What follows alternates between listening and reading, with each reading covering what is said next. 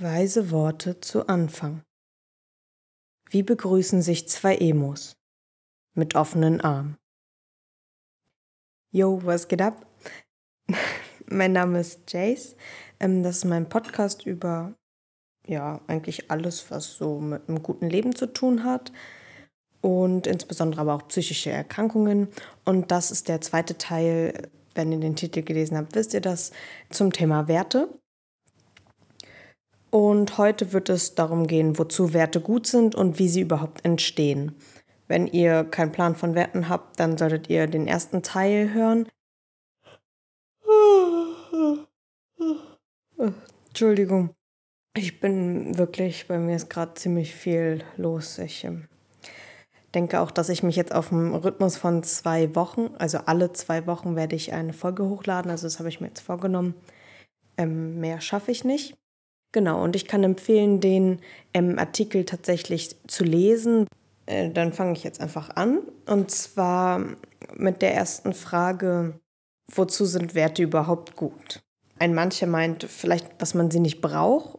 Es gibt viele Menschen, die sich selbst Rationalist schimpfen und Werte und so weiter als gefühlsduselig und kindlich abwerten. Und wie ich in dem Artikel geschrieben habe, der jetzt auch die Vorlage übrigens für diesen Podcast ist, sollte das eigentlich einfach nur die Frauen beschäftigt halten, damit sie sich nicht in die wirklich wichtige und richtige Arbeit einmischen. Das ist natürlich sehr stereotypisch dargestellt. Es sind auch durchaus Frauen, die sowas auch sagen, auch vor allen Dingen in Betracht auch auf andere Dinge. Ja, Werte sind besser als ihr Ruf. Sie sind vor allen Dingen, oder besser, sie sind wichtiger als ihr Ruf. Denn die Menschen, die so etwas sagen, wie ich gerade erwähnt habe, äh, sind wahrscheinlich wenig gebildet, haben einen niedrigen IQ sowie starke Minderwertigkeitskomplexe und summa summarum sind sie einfach ein krasses Arschloch. Es ist ähm, ein weit verbreitetes Phänomen, dass Menschen ständig und sehr viel und vehement ihre Meinung äußern und vertreten. Twitter dass diese Meinung meist wenig fundiert ist und inhaltlich niemals über die Einleitung Wikipedias hinausgeht, erkennt man relativ schnell nach einiger Konversation, es sei denn, man hat ein paar besondere Blender dabei. Wenn man sich nämlich mehr mit dem Thema Werte befasst, erkennt man, dass sie eigentlich halt voll krass sind, dass sie überall sind und eben zu Unrecht ein Schattendasein als irgendwelche Waldorf-Gespinste fristen eben nicht nur, weil sie überall sind und damit auch ein unglaublich einflussreicher Faktor in unserem Leben, sondern weil sie auch in Bezug auf unsere Persönlichkeit, auf unsere Identität wichtig sind. Werte und unsere eigenen Wertesysteme sind konstitutiv oder sind ein großer Teil von unserer Identität und beeinflussen unsere Entscheidungen, unsere Handlungen, unsere Freunde, unsere Peer Groups, unsere sozialen Gruppen, unseren Job, unsere alles, alles. Werte sind allgegenwärtig und die meisten Sachen beruhen irgendwie auf Werten. Also die meisten, also viele Sachen wirklich. Kann man irgendwie auch Werte zurückführen. Das Ding eben bei Werten ist, dass sie großteils unbewusst funktionieren. Also wir denken ja nicht immer, okay, also ich treffe jetzt die Entscheidung, weil mir ist Ehrlichkeit wichtiger als Macht. Oder äh, so, wenn, wenn wir ein Kaugummi jetzt wollen oder nicht wollen oder was auch immer, keine Ahnung. Sondern das ist manifestiert in unserem Unterbewusstsein. Und das ist auch eine Sache, dass wir unserer selbst uns gar nicht bewusst sind, was eben auch zu sogenannten Wertekonflikten führen kann. Dazu komme ich gleich. Erstmal möchte ich noch eine Beispielsituation anführen und das mit den Werten, dass die überall irgendwie sind, das kann man eigentlich auf alles Mögliche übertragen. Ich weiß nicht, warum ich mir jetzt dieses Beispiel ausgedacht habe. Ähm, das ist nämlich die Situation, dass man eine Beförderung bekommt, allerdings an einem Standort, der ein, eine Stunde entfernt ist im Gegensatz zu den jetzigen zehn Fahrradminuten. Und eine Person wird dann halt abwägen, ob sie eben vielleicht die Sicherheit möchte, die finanzielle Sicherheit von dem anderen Job, wo sie vielleicht mehr Geld verdient, oder vielleicht auch die soziale Sicherheit, weil sie ja ihr soziales Umfeld, wenn sie umziehen würde, würde sie ihr soziales Umfeld ja hinter sich lassen oder auf jeden Fall würde sich von dem distanzieren, müsste sich ein neues suchen oder ob sie vielleicht ähm, einfach bequem ist, Beke Beke Bequemlichkeit, Entspanntheit. Und deswegen zieht sie dann vielleicht doch um, weil sie nicht jeden Tag eine Stunde fahren will. Oder bleibt lieber einfach bei ihrem jetzigen Job, weil der ist bequem und sie hat die sozialen Kontakte und muss nichts verändern. Es bleibt dann auch weniger Zeit für Familie, Freunde, Beziehungen. Und dafür hat sie vielleicht mehr Kontrolle und Macht, weil sie eine Position höher steigt, wo sie eben auch mehr Kontrolle und Macht hat, aber vielleicht auch mehr Verantwortung. Vielleicht macht das der Person dann auch wieder Angst. Will sie überhaupt mehr Macht und Kontrolle oder will sie überhaupt die Verantwortung? Muss sie denn vielleicht nicht diese ganzen Entscheidungen treffen? Ist das nicht unangenehm, also nicht harmonisch? Und sind die vielleicht auch manchmal ungerecht und sie hat aber einen starken Gerechtigkeitssinn, die Person. Also man sieht, da treffen sehr, sehr viele Vorstellungen, sehr viele Werte aufeinander und letztendlich führt dann die Gewichtung der Werte, wie gesagt, oft unterbewusst oder unbewusst zu einer Entscheidung. Und wenn sich eben zwei Werte, zwei schwerwiegende, ungefähr gleich schwere Werte aufeinandertreffen, dann spricht man von einem sogenannten Dilemma. Und damit komme ich jetzt auch zum nächsten Punkt, und zwar Wertekonflikte und Wertedifferenzen. Generell sind das eigentlich Entscheidungsschwierigkeiten, innere sowie interpersonelle, also zwischenmenschliche Konflikte, die oftmals ihren Ursprung in sogenannten Wertedifferenzen oder Wertekonflikten haben.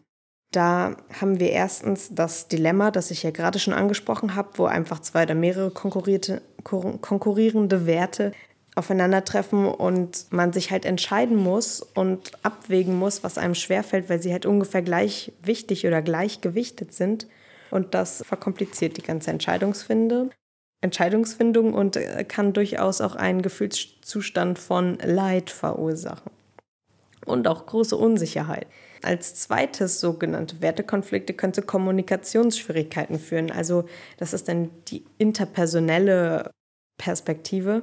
Und zwar, wenn nämlich zwei oder mehrere Menschen mit unterschiedlichen Werten oder Wertesystemen aufeinandertreffen, können sie eben Verständnisschwierigkeiten haben, können aneinander vorbeireden und oder eben Gedanken, Gefühle und so weiter vom anderen nicht nachvollziehen. Und es ist halt so, ganz kurz, in jeder Kommunika Kommunikation steckt eben eine Motivstruktur, also vom Sender, das heißt, was will der Sender denn überhaupt hier sagen, und vom Empfänger, also wie nimmt der Empfänger das auf? Und da geben alle Informationen, die man zum Beispiel hat, die Einstellungen, die Werte, alles, fließt damit ein und lenkt dann die Wahrnehmung so, dass zwei Personen dieselben Informationen unterschiedlich wahrnehmen, aufnehmen, verarbeiten und interpretieren. Und so kann, wenn das dann eben sehr unterschiedliche zum Beispiel Wertesysteme sind, kann es dazu führen, dass die beim Empfänger ausgelöste Implikation einer Nachricht, also einer Botschaft, also das, was der kriegt, zu dem etwas gesagt wird, was er denn daraus irgendwie denkt oder so, eben nicht mit der von dem Sender übereinstimmt und eben aber beide sind genauso wichtig, weil es halt an jeder Stelle irgendwie scheitern kann, die Kommunikation. Als dritten und letzten Punkt in dieser Liste ist einmal das unglücklich oder unzufrieden sein. Und das, denke ich, ist auch ein mit sehr, sehr wichtiger Punkt. Und zwar nämlich, wenn die eigene Lebenssituation, vielleicht das eigene Handeln, die Freunde, irgendwas nicht mit den eigenen Wetten übereinstimmt oder zu diesen sogar vielleicht auch teilweise oder komplett konträr ist. Beispielsweise kann man den Wert Kreativität haben, dass es einem wichtig ist und man hat aber den Beruf eines Bürokaufmenschen, wo man eigentlich nur irgendwelche Excel-Tabellen kalkuliert, da irgendwas einträgt und vor dem Bildschirm setzt. So. Dann kann man sich sehr scheiße fühlen, weil eigentlich, was man tut, einem keinen Spaß macht. Das passt einfach nicht mit seinen eigenen Werten überein.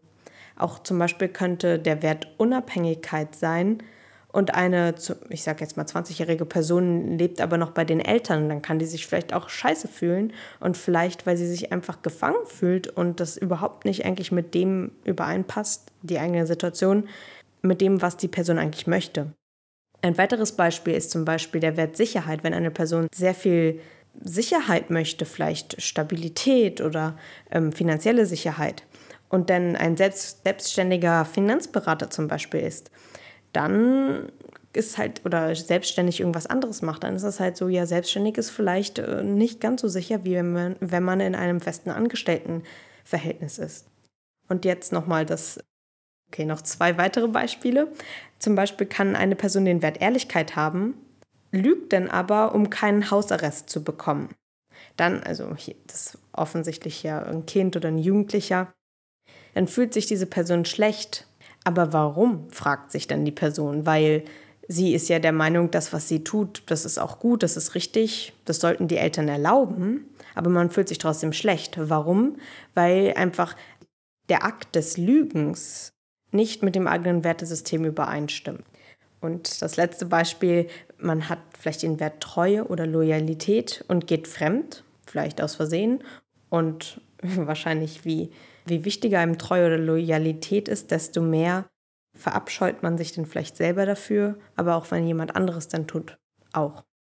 Es gibt nämlich oft Unterschiede zwischen den Werten, die man von anderen Personen erwartet und von denen, die man dann von sich selber erwartet oder wünscht.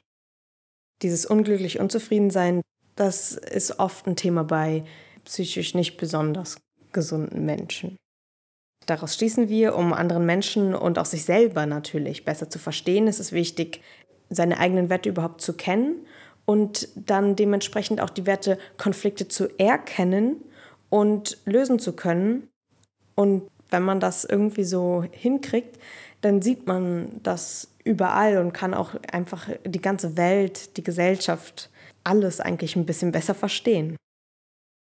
Jetzt komme ich zu der Frage, wie Werte oder Wertesysteme überhaupt entstehen.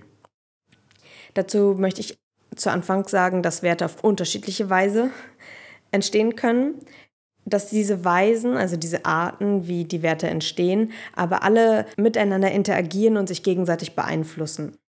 Die Gesamtheit aller Werte eines bestimmten Bereichs, also zum Beispiel einer Gruppe, einer Stadt, Religion oder Institution, die zueinander in Beziehung stehen und hierarchisch angeordnet sind, bezeichnet man als Wertesystem. Es kann aber auch einfach alle Werte innerhalb des Bereichs von einem selber sein. Also alle meine Werte, die irgendwie angeordnet sind und zueinander in Beziehung stehen und meistens auch eine Hierarchie haben, auch wenn diese oftmals schwer wirklich exakt rauszufinden ist, weil sie dann auch zu Wertekonflikten kommen kann. Das ist dann das persönliche Wertesystem. Einfach nur mal, um das kurz verstanden zu haben. Auf welche Art werden also die Werte vermittelt? Hier möchte ich drei Arten anführen. Eigentlich sind es zwei Hauptarten und die dritte ist einfach relativ wichtig, ist aber eine Unterart. Aber dazu komme ich gleich. Das erste ist einfach verbal, das bedeutet also sprachlich. Durch Verbote, durch Gebote und durch Normen. Also wenn zum Beispiel die Eltern dem Kind sagen, du darfst nicht über Rot gehen, du darfst nicht lügen, sag Danke. Oder wenn im Gesetz vielleicht steht, du darfst nicht stehlen, dann beeinflusst das auch. Das sind ja die sind klar formuliert. Dann gibt es die nonverbale Form der Wertvermittlung. Das kann entweder durch Tonlage, durch Gesten, Mikroausdrücke oder die Mimik und Gestik, Gesten habe ich schon gesagt, ähm, passieren. Es kann passieren, indem man einfach eine Person zum Beispiel ausschließt oder irgendwas oder irgendwas verstärkt, ein Verhalten oder so. Durch Werbung kann das geschehen, die ja auch durch indirekte äh, Aufforderungen und so weiter arbeitet. Aber ganz wichtig auch durch Nachahmung von zum Beispiel dem aggressiven Verhalten der Mutter. Nachahmung ist, genau, da kommt der nächste Punkt, der ist ein Unterpunkt von dem nonverbalen Lernen, und zwar das Lernen am Modell. Wie gesagt, Nachahmung kann dazu zählen. Das heißt, dass man einem Vorbild, ähm, dass man, oder noch nicht mal einem Vorbild, dass man einfach, vor allem kleine Kinder machen das, dass die einfach Dinge nachreden, die einem jemand vorsagt oder wenn jemand winkt, dann winken sie zurück, so einfach nachmachen. Aber eben auch gezielt, dass man Vorbilder hat, mehr bewusst oder unbewusst, aber zum Beispiel aus der Familie, aus der engeren, aus der anderen Familie, bestimmte bekannte Personen, also sogenannte Stars oder Celebrities, heutzutage auch Influencer, Oder auch Freunde, die man mag oder so weiter oder keine Ahnung, sonst irgendwelche Menschen. Vielleicht auch fiktionale Personen aus Büchern, aus Film und Hörspielen, CDs, was auch immer. Das können auch Vorbilder sein, dem man dann auch nacheifert, zum Beispiel in bestimmten, vom Aussehen her oder eben wenn die mutig sind, dass man dann auch mutig sein will und so weiter. Ich denke, es ist klar geworden. Die eigentliche Wertebildung oder Werteentwicklung beginnt mit der Basis, mit dem Fundament quasi und das ist der Charakter. Und äh, Charakter meint ähm, hier jetzt die elementare Wesensart, den Archetypus, das Wesen, mit dem man geboren wird, also die Genetik quasi, also die Veranlagung, die man hat. Das ist so der Grundstein. Das meiste wird aber tatsächlich durch ähm, äußere Einflüsse, durch Erziehung und so weiter vermittelt. Und äh, dann zähle ich jetzt da einige Faktoren auf. Und zwar werden Werte durch folgende Faktoren maßgeblich beeinflusst. Das ist einmal die Zeit, in die man hineingeboren wird. Also man nennt das ja auch der Zeitgeist. Also dieser Zeitgeist ist halt dieses ominöse Geistige. Das ist, ich stelle mir das vor, oder in meiner Theorie ist das quasi wie eine Wolke, wo alles Mögliche drin ist, von allen Menschen, die zu der Zeit leben, die ist aber auch überall, weil ja überall die Menschen sind. Und das beeinflusst einen dann natürlich.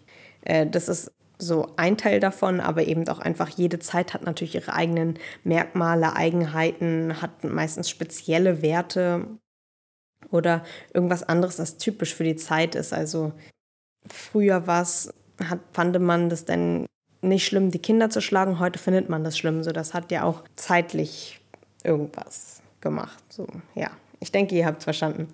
Genau. Und dann die Gesellschaft, also die Normen, die Regeln, die Anforderungen und Gesetze sowie die geteilten Grundwerte, die eben in einer Gesellschaft vorhanden sind, beeinflussen natürlich auch das eigene Werteempfinden und das eigene Wertebild, Wertvorstellung, was auch immer, weil es ja mehr oder weniger allgegenwärtig ist. Allerdings muss man auch immer bedenken, möchte ich hier dazu sagen, wenn ich sage beeinflussen, kann es aber auch heißen, dass man sich dann bewusst oder unbewusst von diesen Werten, die man vorgelebt kriegt oder vermittelt kriegt, abwehrt, abkehrt. So, das kann auch beeinflussen sein. Also das heißt nicht immer zwangsläufig, dass man sie übernimmt, sondern es kann auch sein, dass man sich eben dagegen entscheidet. Und übernehmen ist auch meistens nie eins zu eins, sondern es gibt immer irgendwelche Anpassungen oder so. Der nächste Punkt ist die Kultur oder auch die Subkultur. Die Kultur ist natürlich auch eng mit der Zeit irgendwie verknüpft und die bietet eben Orientierung, also wie jemand die Welt wahrnimmt und gleichzeitig prägt sie auch die Person und natürlich ihr eigenes Wertesystem. Subkulturen haben oft andere Wertesysteme und als, als die gesamte Kultur, weil das eben die Unterkulturen sind. Dazu gehören zum Beispiel Hippies, Punks, Skinheads, Rockers oder Stinos. Wie ich gelernt habe, heißt Stino stinknormale. Vielleicht könnte man noch die Ökos dazu zählen.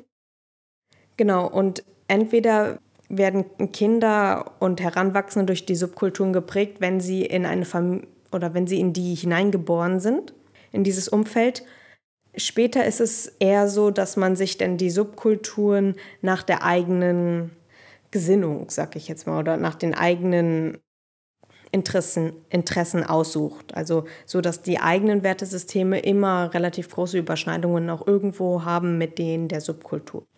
Ich möchte hier noch mal kurz die Definition von Subkultur anführen. Und zwar sind das gesellschaftliche Teilgruppen, die sich nach bestimmten sozialen, kulturellen und so weiter Merkmalen unterscheiden und wie sie je nach Geschlechts, Alters, Berufs, ethnischer, religiöser oder sozialer Zugehörigkeit gesucht werden.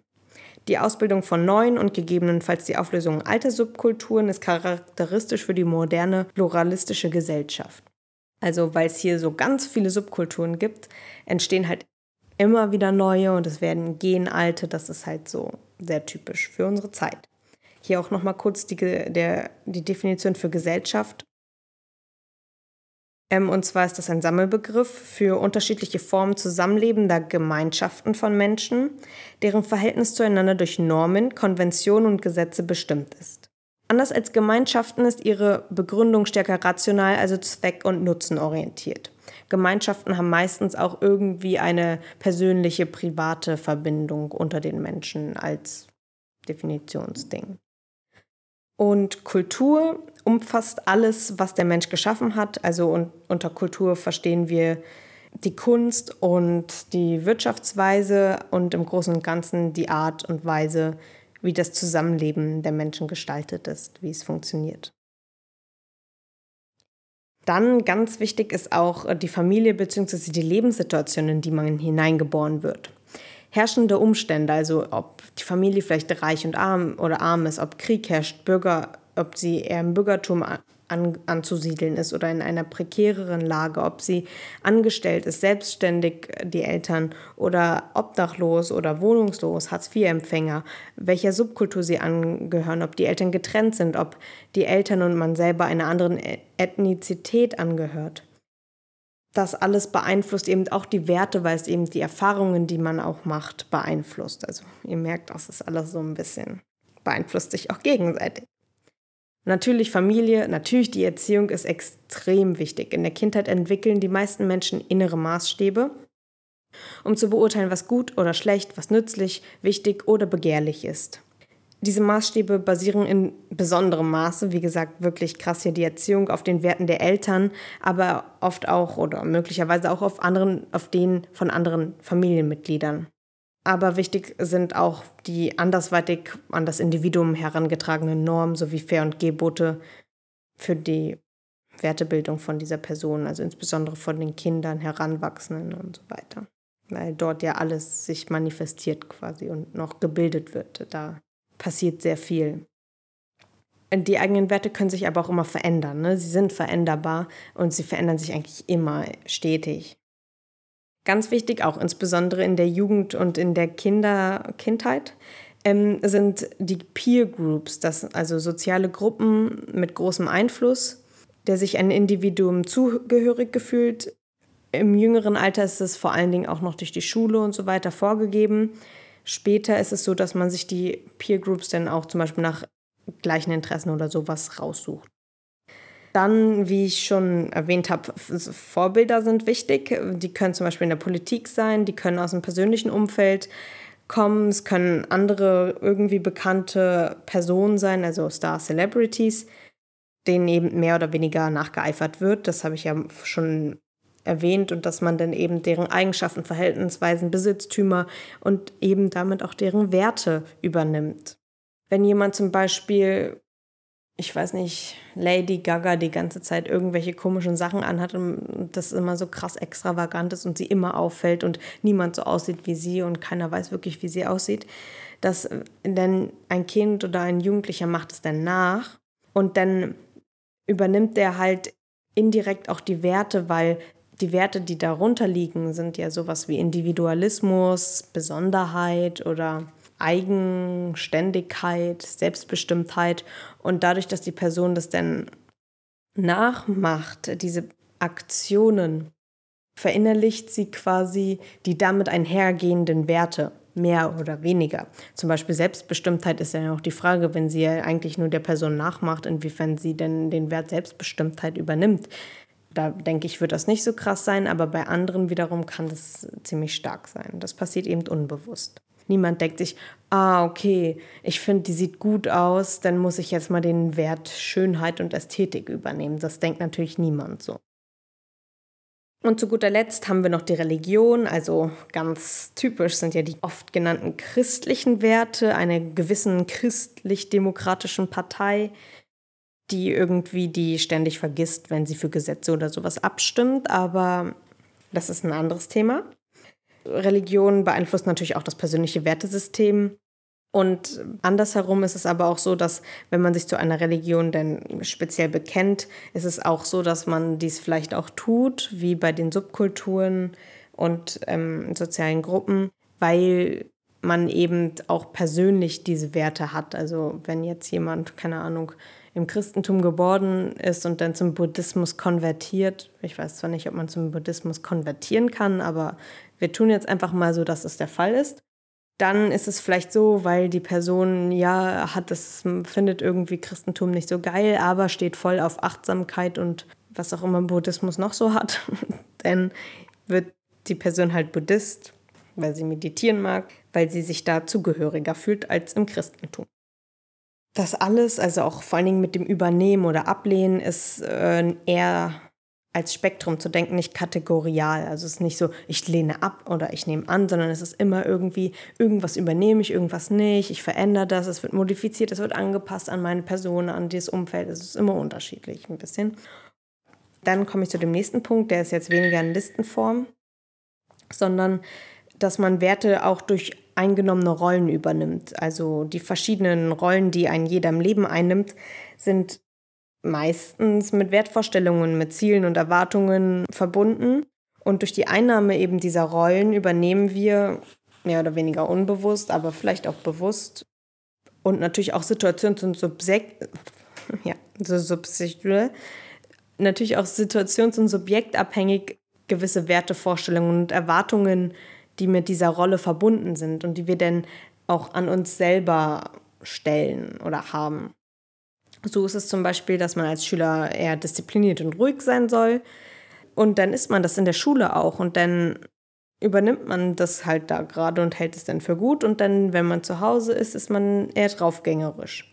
Die Personalmanagerin ist vielleicht eine sehr analytische Vorgesetzte, die stets präzise, selbstbewusst und durchsetzungsfähig ist, während zu Hause bei ihr Chaos herrscht und ihr Freund sie ständig anmeckert. Also mehr oder weniger genau das Gegenteil. So kann es halt sein, dass man in der Rolle auch unterschiedliche Werte hat, die einem dann woanders oder in einer anderen Rolle, in einer anderen Lebenssituation weniger wichtig sind oder die gar nicht hat oder weniger vertritt. Auch kann es sein im Alltag, wenn man beim Joggen noch voller Selbstbewusstsein und Energie ist, dann ist man dort ja auch in der Rolle des Joggers und dann auch, vielleicht sieht man sich dann da als energievollen und selbstbewussten Jogger. Aber später beim Date, Date ist man nervös und unsicher, weil man da in der Rolle des nervösen, unsicheren Typi ist, der das erste Date hat oder das zweite oder dritte oder mir auch kackegal. Einige Soziologen gehen davon aus, dass jeder Mensch sich je nach Situation und Umfeld anders verhält. Ich denke, das ist, glaube ich, sogar wissenschaftlicher Konsens. Sich den Regeln, Normen und Dynamiken der unterschiedlichen Konstellationen anpasst und so quasi in verschiedene Rollen schlüpft. Das habe ich ja gerade erläutert. Und das ist völlig normal. Der Prozess passiert mehr oder weniger automatisch und das macht jeder. Also das ist so, das ist auch immer die Frage Authentizität. Heute ist der Wurm drin. Authentizität Authentizität. Authentizität. Ihr wisst, was ich meine? Inwiefern kann ein Mensch authentisch sein, wenn er doch ständig eigentlich in neue Rollen schlüpft? Das ist aber auch mal ein Thema für sich. Und genauso übernimmt man aber auch Teile von Stereotypen von gewissen Rollen, die man innehat. Also zum Beispiel als Frau oder als Mann gibt es ja bestimmte Stereotype und zu einem gewissen Teil übernimmt man sie oder will sie nicht übernehmen, aber hat sie internalisiert und versucht sich dann dagegen zu stellen. Oder vielleicht hat man sie auch nicht internalisiert, aber das ist dann Lucky You. Und ich glaube, das gibt's nicht. Eng verknüpft sind damit auch Institutionen, die ebenfalls die Wertbildung eines Menschen beeinflussen. Also zum Beispiel Kita, Schule, Verein, Betrieb, Unternehmen, Fachschule, Uni, Krankenhaus, Arztpraxis, Ferienlager, Fünf-Sterne-Resort. Egal, wo du da bist und egal welche, also es ist, die sind ja auch nicht alle gleich untereinander. Es ist ja keine homogene Gruppe, sondern eine sehr heterogene Gruppe. Und je nachdem, was die denn für Leitbilder haben, Werte, die vertreten, was für ein Klima herrscht und bla bla bla, wirst du dadurch geprägt und übernimmst es auch irgendwie. Ganz wichtiger Punkt sind Mangelerfahrungen. Mangelerfahrungen sind generell sehr interessant. Jeder kennt sicherlich die Situation, etwas zu wollen, was er nicht hat. Das ist eigentlich erstmal wenig äh, erleuchtend, das ist auch nicht schlimm oder so. Äh, vor allen Dingen, wenn es sich einfach um die neueste Rolex oder eine Xbox oder sowas handelt, damit ist dann so, ja, scheiße, dass ich sie nicht haben kann. Sagt aber jetzt, mh, hm, sagt was über mich aus, aber nicht das, was ich gerade meine. Befinden wir uns aber in einer Situation, bei der gewisse Dinge dauerhaft fehlen und die auch wichtig irgendwie sind, also es an ihnen mangelt, so werden wir oder können wir uns unseren Bedürfnissen bewusster werden und auch unseren Werten. Das kann vor allen Dingen auch bei Dilemmata helfen. Hier ein paar Beispiele. Erstens, äh, genauso aber kann auch ein eventuellen Zeit- und oder schwere starker Mangel ein Bedürfnis erst entfachen oder verstärken. Ja, das kann auch passieren. Dass wenn ich dann quasi, ich hatte nie original Nutella, sondern immer nur die Fake Nutella, weil die halt billiger war. Und wenn ich dann erwachsen bin, dann muss ich unbedingt jeden Tag Nutella essen. Und zwar die richtige und kann auch nur die richtige kaufen und zwar immer und bin ein volles Konsumopfer. Eben weil ich so lange das wollte, weil vielleicht alle das hatten, meine Peer Groups das hatten und es irgendwie für mich zu einem immer krasseren Wert geworden ist. Oder jemand, der vielleicht jahrelang keine Anerkennung von seinem Chef bekommen hat, ist denn bei dem neuen Unternehmen fast süchtig nach Lob vom Vorgesetzten und auch von Kollegen. Und um eben mehr Lob zu kriegen, tut der oder die dann vielleicht auch Dinge, die die sonst nicht tun würden. Wo man dann vielleicht auch das Gefühl hat, äh, das bin ja gar nicht ich. Hm? Zweitens, auch ein Mangel an Zugehörigkeit, weil man sich viele Dinge nicht leisten konnte, zum Beispiel das mit dem Nutella, führt zu einem gesteigerten Bedürfnis, die eigene Persönlichkeit mit Macht und oder Statussymbolen zu schmücken. Und hier nochmal angemerkt, allein, dass etwas als Macht- und Statussymbol definiert ist, impliziert eine Anerkennung bzw. eine gesellschaftliche Anerkennung. Das heißt, wenn jemand vielleicht auch oder auch durch die Eltern nicht für Aufmerksamkeit erfahren hat oder irgendwie sowas, dann kann es sein, dass man oder generell vielleicht auch einen Mangel einfach an Selbstwert oder Selbstbewusstsein hat, Selbstwert. Das, dazu wird es auch die nächste, es sei denn, da kommt was dazwischen, aber der nächste Artikel, der nächste Podcast wird über Selbstwert und Selbstwertprobleme sein. Der braucht dann die Rolex, der braucht dann den BMW 7 oder X7, der braucht dann den Flatscreen bla bla und Alexa Allround Sound bla bla, Hermann Kardon sowieso. Und was nicht noch alles da ist, ähm, Gucci Tasche und Jacke und goldene Halskette und so weiter und so fort. Was ich auch schon meinte, kann eine Mangelerfahrung eben auch Klarheit bringen. Also man kann das auch sich künstlich einen Mangel zufügen. Man kann sich selbst in eine künstliche Mangelsituation, in einen Mangelzustand bringen und so vielleicht auch seine Prioritäten klären. Also wenn wir uns in einer Ausnahmesituation befinden, dann merken wir oftmals, ach, vielleicht ist uns ja die Freundschaft doch wichtiger als das Geld. Oder, keine Ahnung, das Essen ist wichtiger als das Verhungern. Oder das, ja, keine Ahnung, mein Kopf ist matsch. Ich denke, ihr checkt, was ich meine. Oder soll ich mir jetzt den roten oder den weißen kaufen? Und wenn ihr gar keinen habt, dann denkt ihr so, oh ja, weiß ist besser als rot. I don't know weiter. Eigentlich genau das Gegenteil, wo etwas eben nicht weggenommen wird, sondern wo etwas draufgeprägt wird, sind prägende Ereignisse und Herausforderungen, die sehr prägend sein können und auch unsere Wertvorstellungen und unsere Wertesysteme sehr prägen können. Aber auch unsere Persönlichkeit können sie äh, stark beeinflussen. Also damit ist jetzt mit prägenden Ereignissen und so weiter ist jetzt gemeint, wenn man zum Beispiel als Baby ignoriert worden ist oder dass, wenn die Eltern ständig die Fußballturniere vergessen hatten und nie da waren und bei allen waren aber die Eltern da.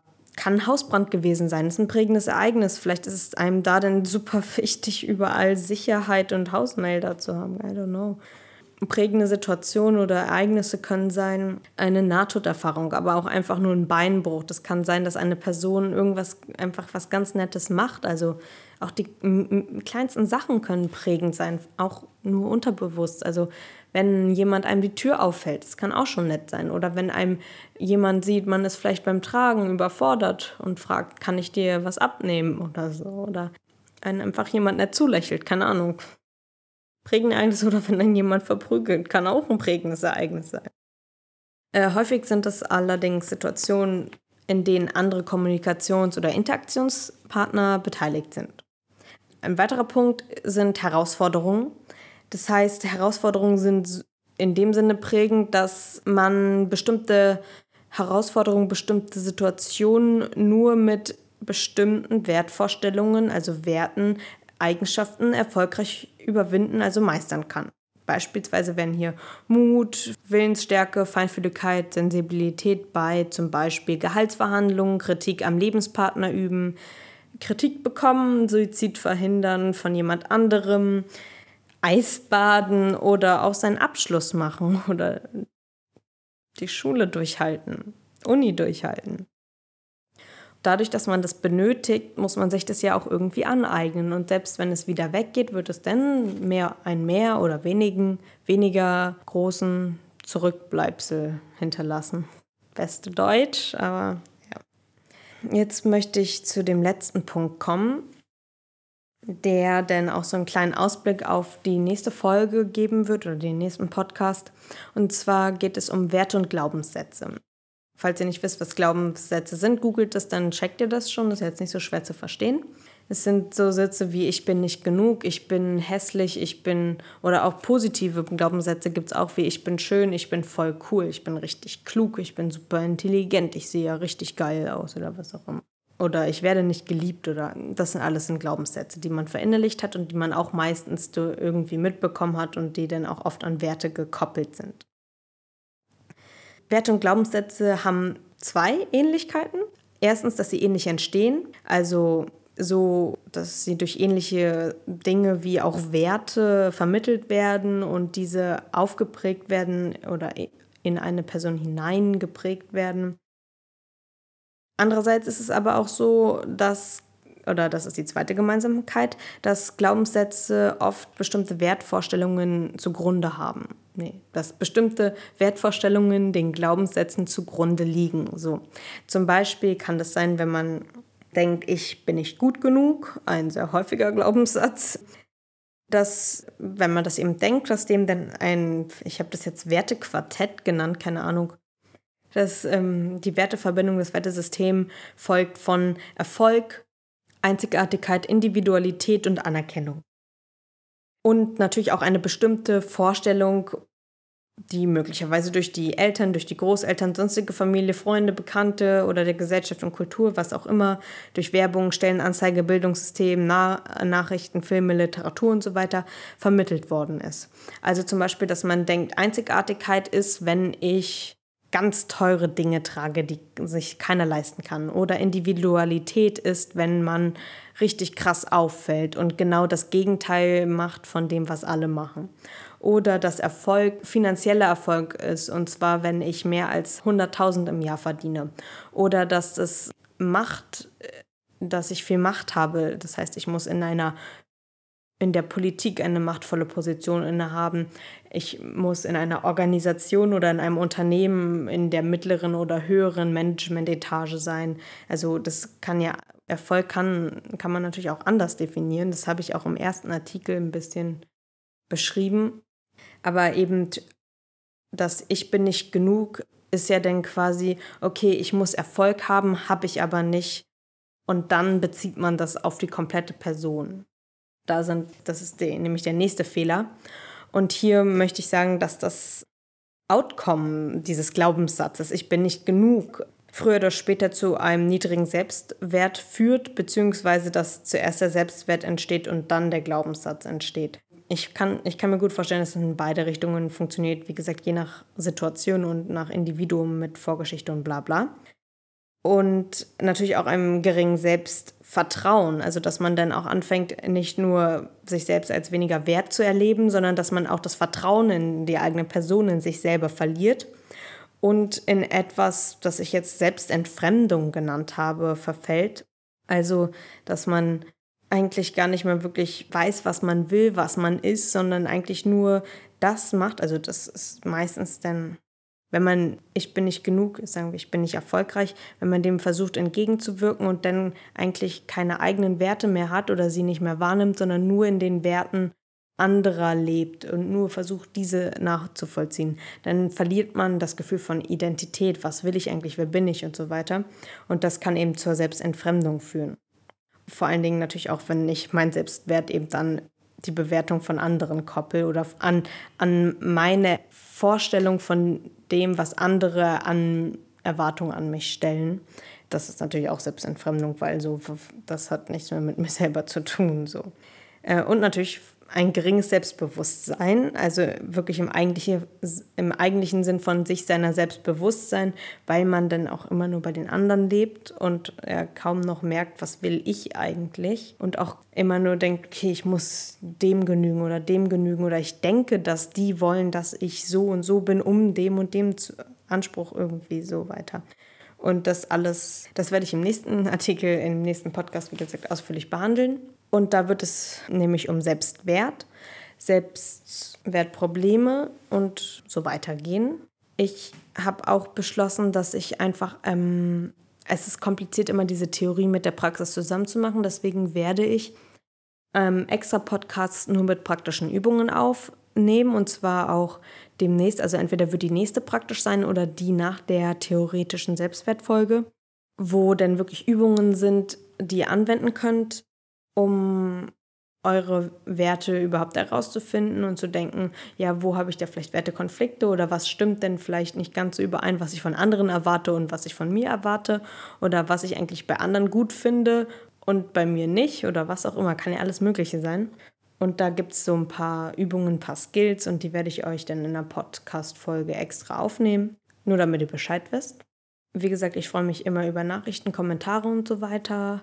Empfehlt den Podcast gern weiter. Wie gesagt, ich peile alle zwei Wochen jetzt an, immer so am Wochenende, dass ich die veröffentliche, also um das Wochenende rum, um die Zeit. Ähm, ich verstehe ehrlich gesagt auch nicht, warum alle immer so einen spezifischen Tag haben es gibt Sicherheit und bla bla bla, aber es ist nicht viel aufregender, wenn die Folge überraschend kommt. Also das finde ich eigentlich cooler, wenn man es nicht weiß und dann so, wann kommt sie, wann kommt sie und dann so, ah, sie ist da, ist doch eigentlich viel cooler. Und wenn ihr das nicht cool findet, dann habt ihr halt Pech gehabt. Ähm, ja, haut rein. Bis dann. Ah ja, und äh, ich bitte euch, dem Podcast zu folgen, weil das hilft mir und das ist so ein bisschen Ego-Push bestätigt mich ein bisschen, würde mich sehr freuen. Ich bin auch auf Instagram und ich habe, wie gesagt, eine Webseite, die aber, naja, mehr oder weniger noch im Aufbau ist. Bis dann. See you. Hear you, besser gesagt.